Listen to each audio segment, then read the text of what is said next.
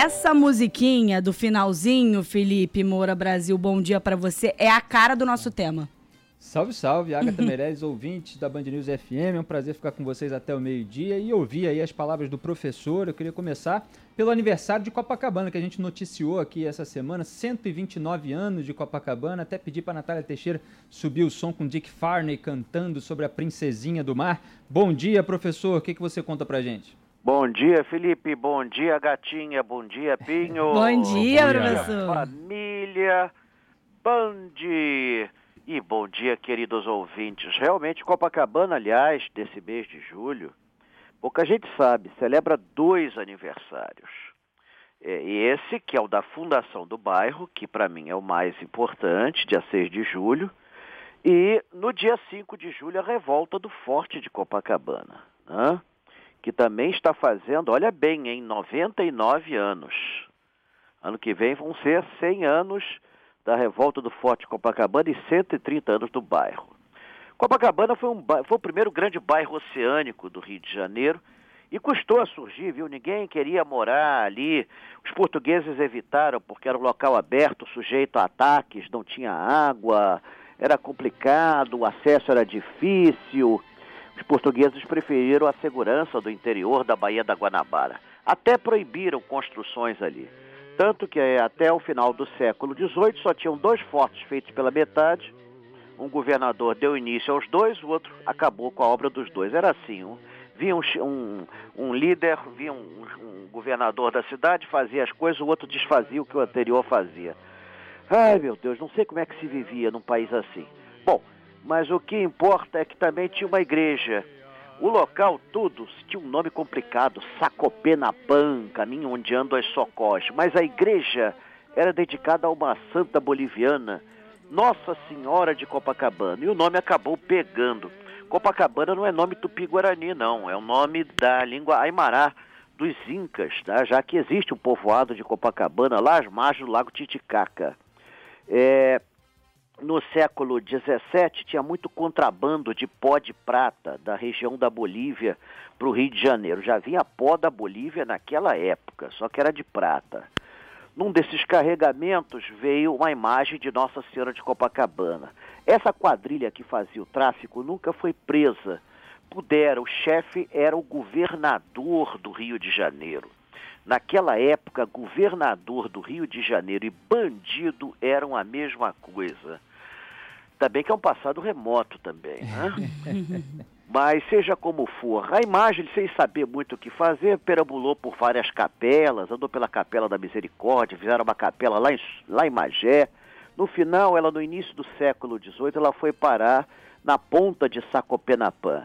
E nossa Senhora de Copacabana acabou batizando a área como Copacabana, Fazenda Copacabana e tudo mais. No século XIX tentaram fazer ali um bairro, mas não deu certo, não tinha acesso, era complicado. Naquela época queriam levar os bondes para lá, teve um particular, o comendador Fialho, que era dono de Copacabana, tentou levar uma linha de bondes para lá, mas naquela época a linha de bonde na zona sul do Rio de Janeiro era privilégio de um norte-americano. Naquela época já os americanos iam levando. E ele não se interessou muito. Somente a 6 de julho de 1892, a Companhia Ferrocarril do Jardim Botânico, companhia de bondes, fez o primeiro túnel para Copacabana, o túnel ligando Botafogo ao que hoje é a Rua Siqueira Campos, ao túnel velho, o túnel Alaor Prata. E a novidade da época é que iam botar bonde elétrico mas na hora de um curto-circuito queimou tudo. O pessoal teve que carregar o bonde pelos 220 metros do túnel para inaugurar o bairro. Soltaram foguetes e isso foi a inauguração de Copacabana. Depois custou a crescer, ninguém queria ir para esse areal.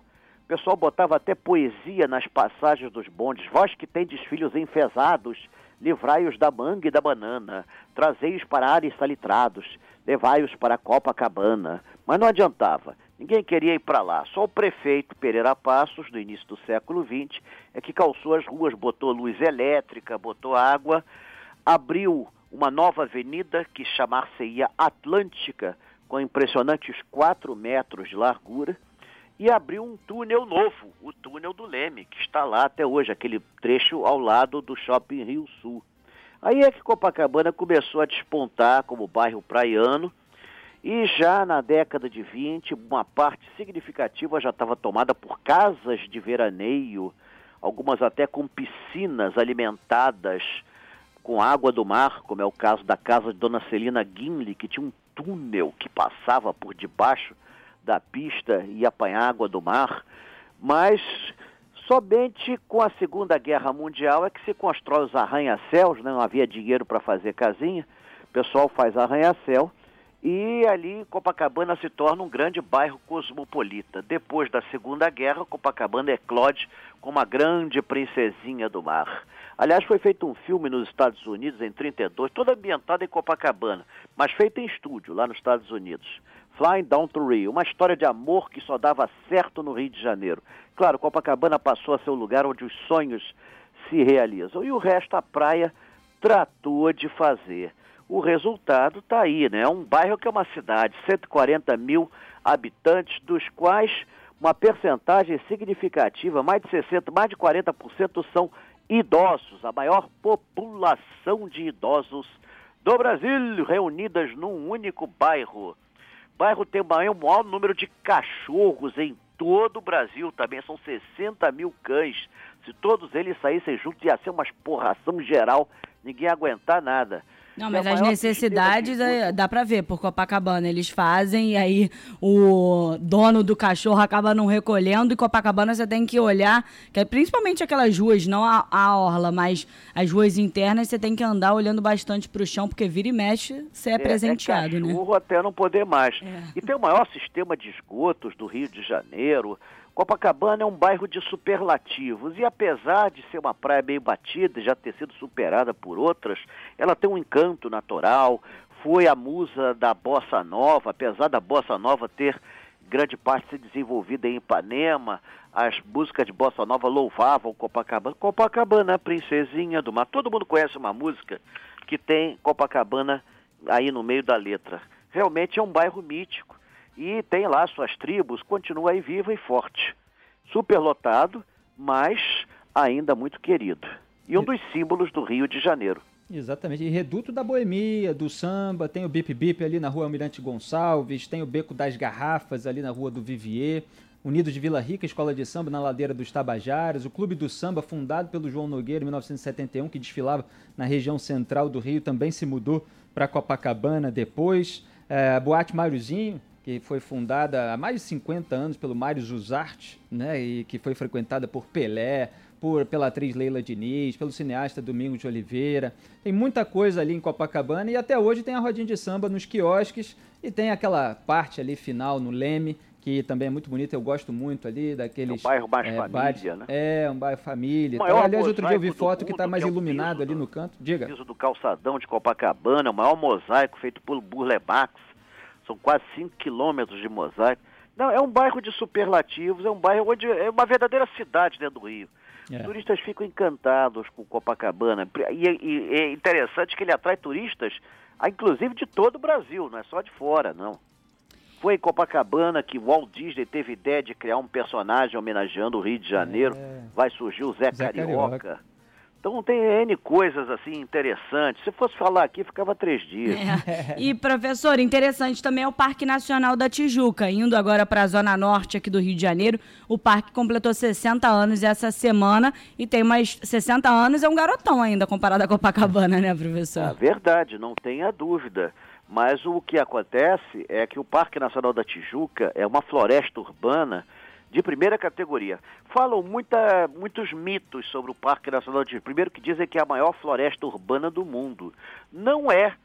Não é nem do Brasil e nem do Rio de Janeiro. Na verdade, ela é a quarta floresta urbana do, do Brasil. Mesmo no Rio de Janeiro, você tem um parque maior que ele, que é o Parque Estadual da Pedra Branca.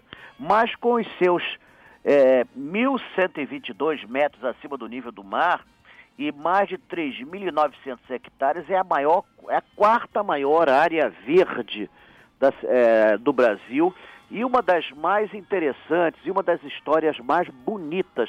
Prova de que quando o homem quer, o homem consegue.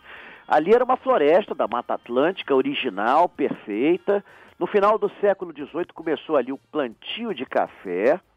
O café destruiu cerca de, de 40% a 50% da capa vegetal e com isso secaram os mananciais de água aqui na cidade do Rio de Janeiro. O pessoal não tinha água para beber, nem tomava-se banho aqui, tomava banho é, três, quatro vezes por mês, era uma fedentina do caramba. Até que o imperador Dom Pedro II, em 1860, 1850, ele proibiu o abate de árvores, e em 1861, no dia 13 de dezembro, ele nomeia o Major Manuel Gomes Archer para reflorestar a Floresta Tijuca. E esse homem, em 13 anos, plantou 60 mil árvores. Foi o maior replantio feito por um homem no planeta Terra até os dias de hoje. E você vê a prova do sucesso. Hoje a Floresta da Tijuca está com a mesma área que existia no século XVIII, quase 4 mil hectares.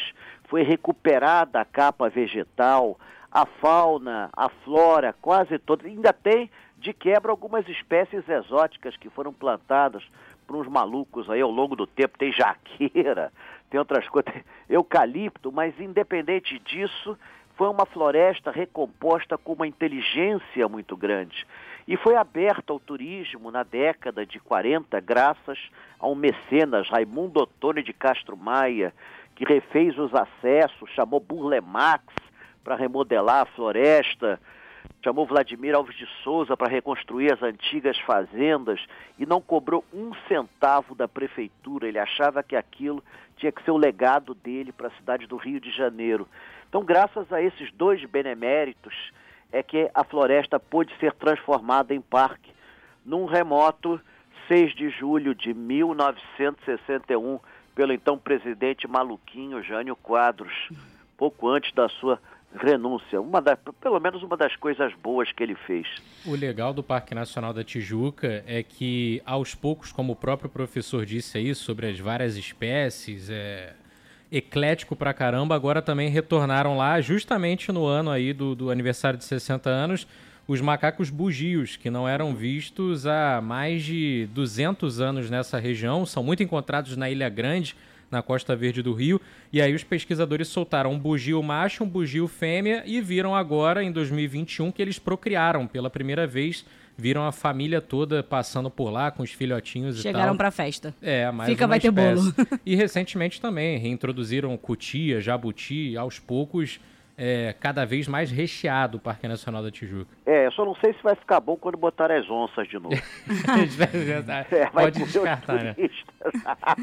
Bom, depois dessa aula de história, professor, semana que vem tem mais? Tem passeio previsto? Tem mais, ah, vai ter um passeio virtual dia 30, é uma surpresa Opa. ainda, a Band está negociando a visita ao local. Vai ser no estilo do Bioparque, né? Eu e Lacerda vamos para um lugar que nós dois estamos doidos para frequentar e que vamos ficar maiores do que somos.